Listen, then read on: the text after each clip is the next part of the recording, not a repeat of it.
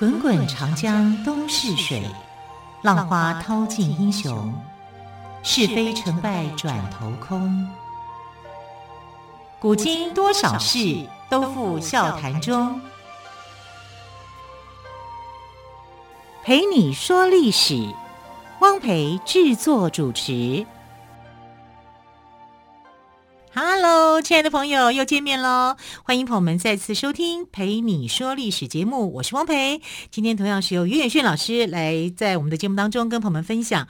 今天于老师好像要跟朋友们说晚清的第一名臣曾国藩的故事，是吗？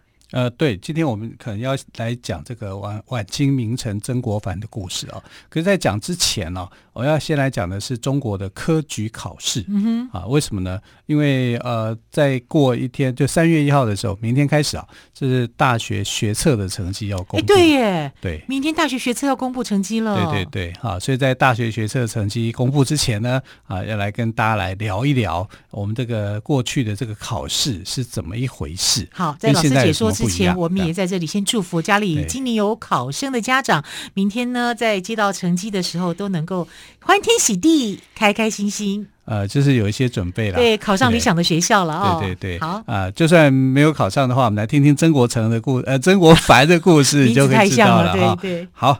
来讲一讲哈，就是说中国的科举到底是怎么一回事？其实很长的一段时间，中国是没有考试制度的，是从隋朝的时候才开始。就是隋朝隋文帝杨坚建立这个隋朝以后啊，他才开始有这个废除掉魏晋南北朝以来的那那个选官的制度，因为那个选官制度太不公平了啊！就是你有钱，上品无寒门，下品无士族嘛。就是那种这样的一个观念里面，他觉得是不对的哈，所以他就提出了哈，要选拔这种优秀的人才。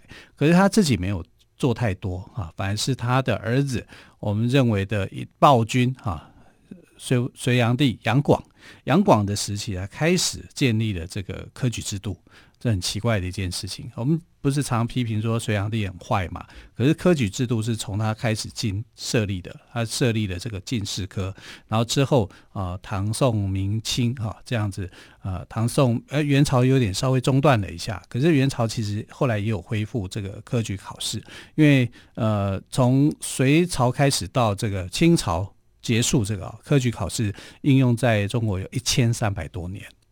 哎，那这个考试制度有什么特色呢？就是呃，你可以让很多的寒门子弟透过这个管道啊，然后变成国家的人才啊。就是他选拔人才的时候这样用，有点像我们现在的高普考试这样啊，倒不像是升学考试，像高普考试，因为他是要来当官的哈。那、啊、要当官，你就要经过一些当官的门槛啊。所以科举考试有一个门槛的，第一个资格考。资格考，你要变成呃所谓的秀才，你要拿到这个秀才资格以后啊，你才可以再进入这个进阶的考试。那第一项的进阶考试称为叫做乡试啊，乡试就是乡就是故乡的乡，乡试你要考上啊，你才可，你就称为叫做举人啊，中举。那举人的第一名里面呢，称为叫做解元。啊，有没有？我们唐曾经谈到唐伯虎的时候，嗯、唐解元，唐解元哈，解就是解释的解哈，就叫做解元。那这是第一关哦。第二关考完之后，你要考第二关的会试啊。第二关的会试呢，就是这些举人中举的举人举人去考试啊，考上的就叫做贡士啊。那这些贡士当中的第一名呢啊，叫做会员啊，会就是。会不会的会啊，会员，所以一个是借元，一个是会员。那元是元朝的元嘛，哈、嗯，就是我们有讲说三元及第嘛，三元及第就是从这个呃借元、会员跟状元得来的。嗯、那状元就是殿试啊，你考上啊，称为这些贡士啊，去参加殿试。殿试来讲，其实就是已经在分名次了，因为你能够考上贡试，就表示你已经啊具有这个进士已经及格了。只是在分名次，这名次里面就分为一甲、二甲、三甲。嗯、一甲有三个人，啊，总共有三个人，就是叫第一名叫状元，第二名叫榜眼，第三名呢？探花。哎，对，状元、榜眼、探花。探花。第一名就有三个人，叫进士及第啊，一甲三名啊，二甲呢就人就多一点，大概十几个人啊，叫做同进士及第啊，就是啊。就是同同进士出身啊，就是说你你这个你你这个有点就像进士一样，只是你成绩稍差一点啊。那三甲呢就更多人啊，因为反正你要把这些呃考上那些会试贡士们啊，把它做一个成绩上面的一个分配啊，因为这叫做殿试。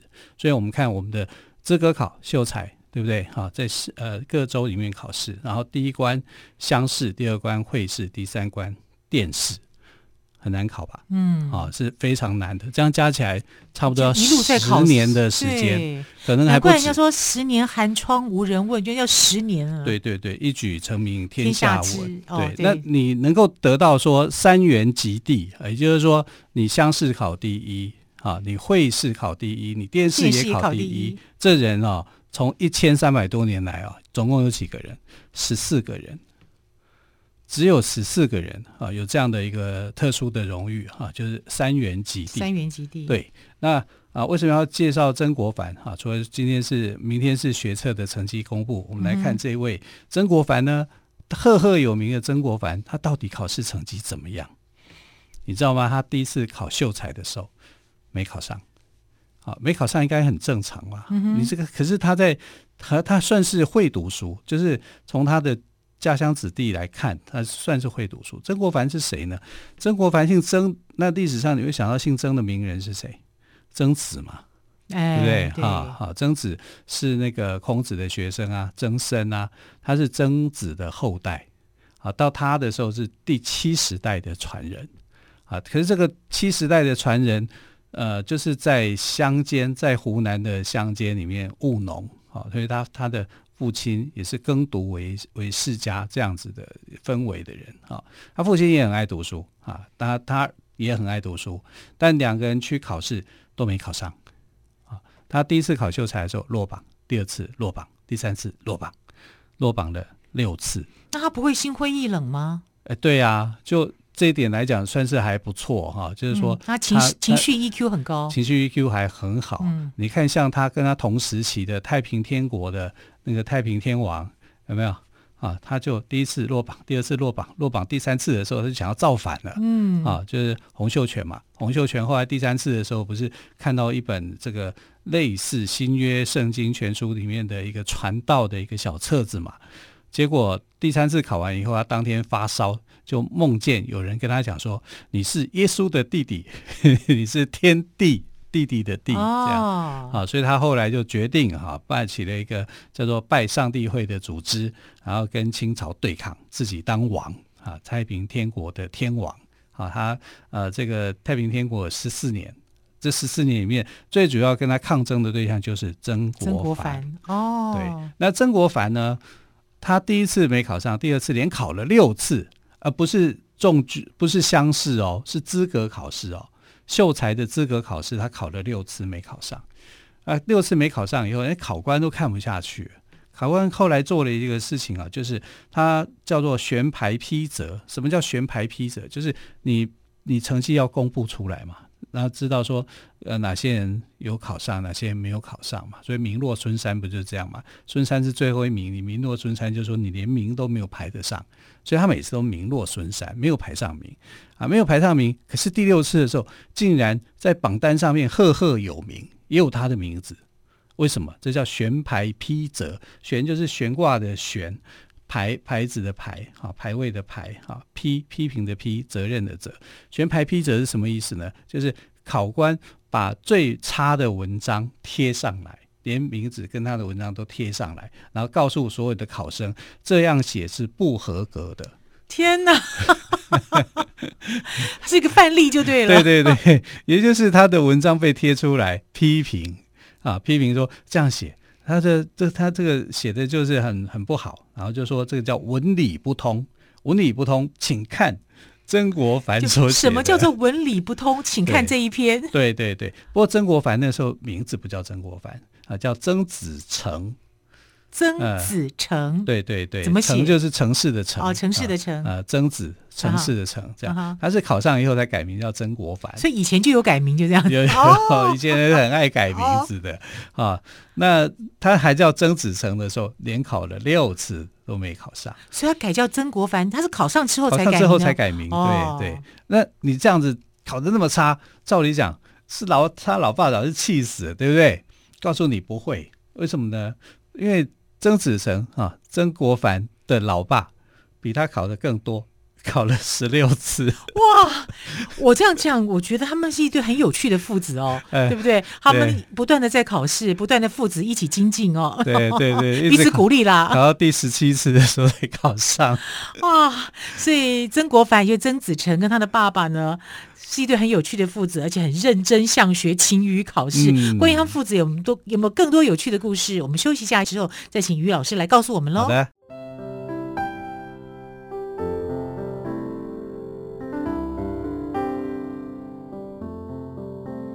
听见台北的声音，拥有颗热情的心，有爱与梦想的电台，台北广播 FM 九三点一。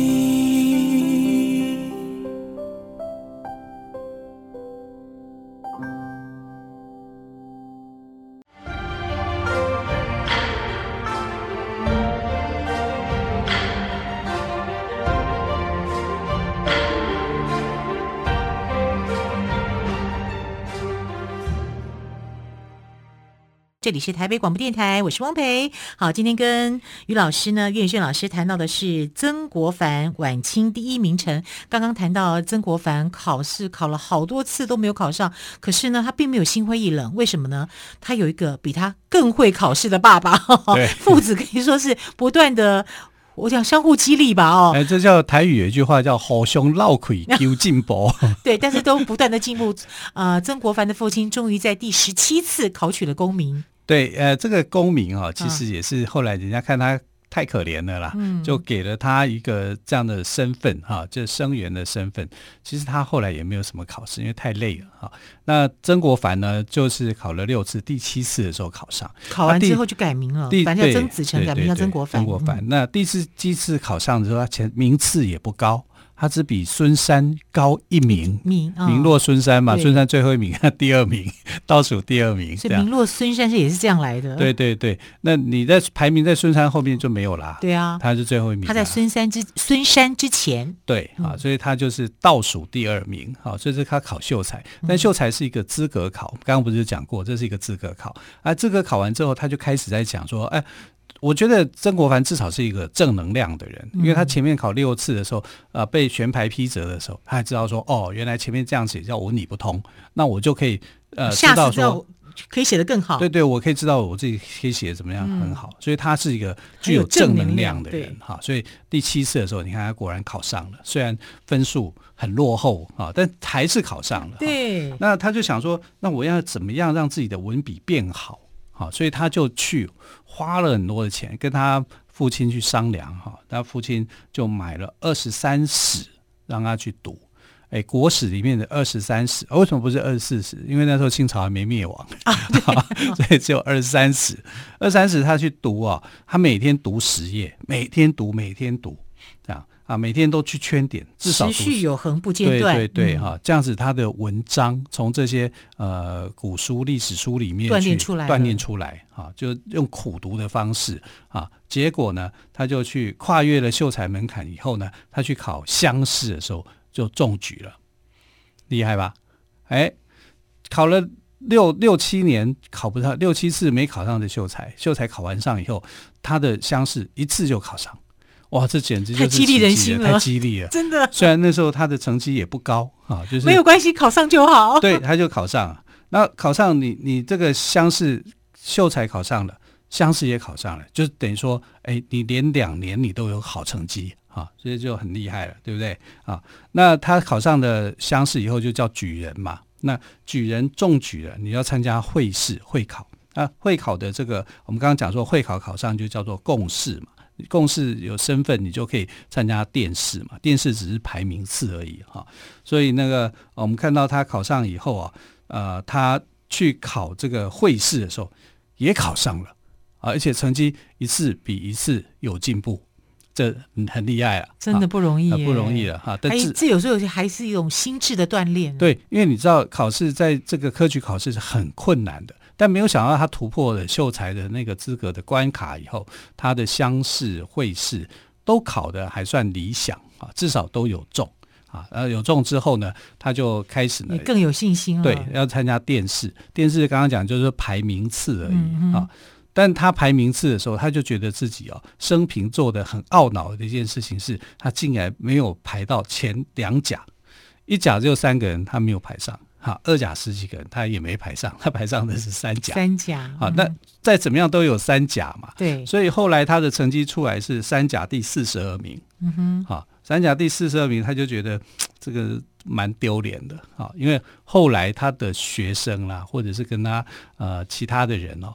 哦，都是一次就考上，然后成绩都很好，像李鸿章啊、左宗棠啊这种，每个都很会读书的哈，他就觉得自己只有三甲四十二名哈，就是叫做随同进士出身啊。那随同进士出身，跟你这种进士及第，或是呃同进士出身的人就不一样啊。这随同进士出身，就感觉没什么成就的哈，所以他其实对这个事情，他是觉得有一点懊恼的。可是他要换一个方向方向去想，因为一辈子在那种科举制度里面是考不上，他最后还是考上了，而且还是中了三甲第四十二名。说真的讲，已经很不错了啊。可是这个名次在满清的排名来讲没有很高，没有很高的时候呢，通常那个时代的官场文化就是直接会把你派任啊到县府里面去当当县官，也就是把你外放。那曾国藩的选择是我不要外放，那不要外放，你要怎么办？你必须要参加另外一种考试，还有考试啊，还有考试啊，这有点像特考一样啊、嗯，地方特考这样子汉不中央的特考，中央特考，对对，嗯、翰林院的考试，你要进入，想办法进进入翰林院啊，所以他就去参加了一次的这个考试。所以你要想想看，在古代要当公务员是很不很难的。他觉得自己如果被派到地方当公务员，就一辈子。爬不起来，没有机会再回到中央，嗯，所以呢，他就放弃那次的这个呃派任，他就说我要参加考试，我要参加考试以后哈，就是进入到呃这个中央去当做像是一个研究员一样，好，那时候的制度是这样，所以他考上了。他考上了，考上了以后呢，他就如愿至少待在中央，至少待在中央，他就不会到地方去。好、嗯，那他就当了，后来就当了所谓的翰翰林院的检讨。翰林院有很多的那个制度，哈，什么翰林翰林待造啊，什么什么。那最小的就叫翰林院的检讨。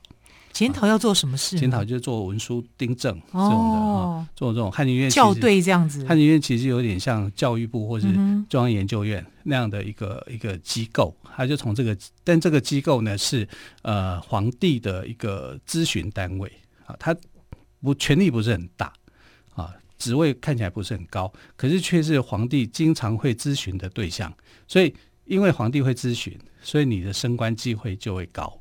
啊，所以他就因为这样子啊，他就呃当了这个翰林院的这个检讨。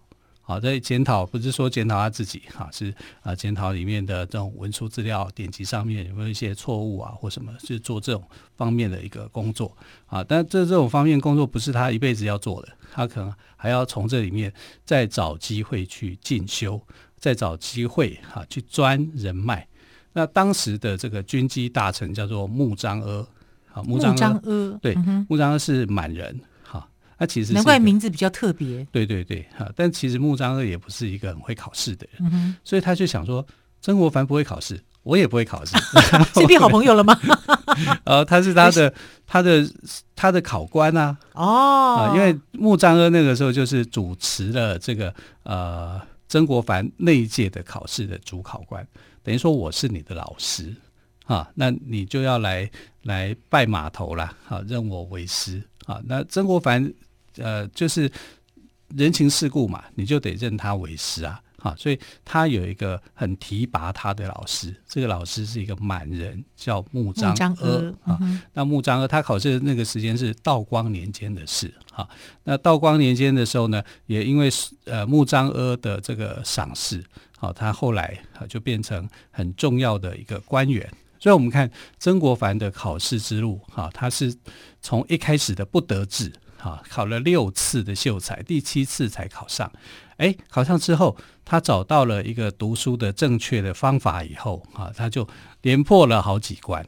好，虽然他的考试成绩开窍了，开窍了啊！他知道说怎么样去钻这条路，钻出他人生的一个像是一个胜利一样。当然，他的人生波折是很多的哈，因为穆彰阿不是一个很好的大臣。虽然他在道光年间受到道光皇帝的重用，可是道光是这个清朝来讲哦，呃，我们不能说他是非常糟糕的皇帝，应该讲说他碰到的是巨变的时代。嗯因为他那个时代，不知道怎么因应，对呀、啊，因为他旧时代的那种方法跟新时代，这个世界在变了。他遇到的是世界三千年的变局，也就是说，中国的专制时期到这个道光年间的时候发生重大的改变，外国势力进来啊，啊，鸦片战争就开打了。道光年间，鸦片战争，道光失败了嘛，失败了以后就签订了不平等的条约。啊，所以。道光皇帝在那个时代里面呢，他遇到了他从来都没见过的这个状况，啊，他是一个旧思维。啊，所以他后来他过世以后呢，他以前的皇帝过世的时候都会有一个功碑，哈，在立说他有多少的功业，说他怎么样怎么样，道光皇帝都不敢做，他就说我为国家遭受那么多的屈辱。我能够做些什么呢？什么都不敢做，好，所以他是很很屈辱的。那这个时间点啊，道道光后来传位给咸丰嘛，那咸丰皇帝就会觉得说，你这个大臣穆彰阿，啊，还有当时处理这个鸦片的奇英，根本就是坏蛋，啊，所以非常非常的讨厌他，那非常讨厌他，连带就不喜欢曾国藩。好，就认为曾国藩也不是一个好货色，呃，如果你是一个好货色的话，你怎么会跟穆彰阿也挂在一起？但曾国藩就不能说，我没办法，我是他的那一届的考生啊，他是考官啊，我们之间有师生之间的关系啊。但因为后来呃，穆彰阿哦对曾国藩非常好，因为他知道说道光皇帝喜欢去考验一些这个臣子，所以就召见这个。曾国藩在召见的时候呢，他就故意迟到，皇帝就故意迟到，臣子不敢不到嘛，对不对？啊，那故意迟到的那个时间点呢，你知道他的这个亭子里面等待那个地方就挂满很多画字画，他先前就得到情报，哈，去买通了一个太监，然后跟那个呃曾国藩讲说，我给你一个小抄。啊，这个亭子里面有哪些字画？谁写的？哇，出处在哪里？那穆彰阿很疼曾国藩呢？这作弊嘛？作弊，作弊是不对了。啊，而且用这种方法，他其实是对曾国藩是很好的。嗯，好，因为他觉得曾国藩就是跟他很像嘛，那个命运的轨迹。对呀，你看也是不太会读书的，一生跌宕起伏。对对对，那你不太会读书，那你可能会跟我是很好。嗯，好，所以在他的恩师的这种。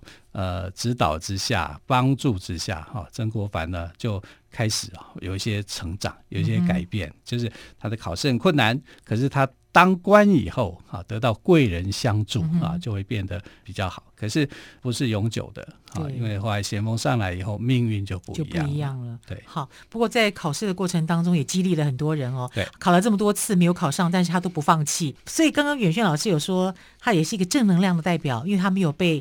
没有考上而被击垮，对，对啊，哎，可是我觉得那个负能量的代表也很强啊。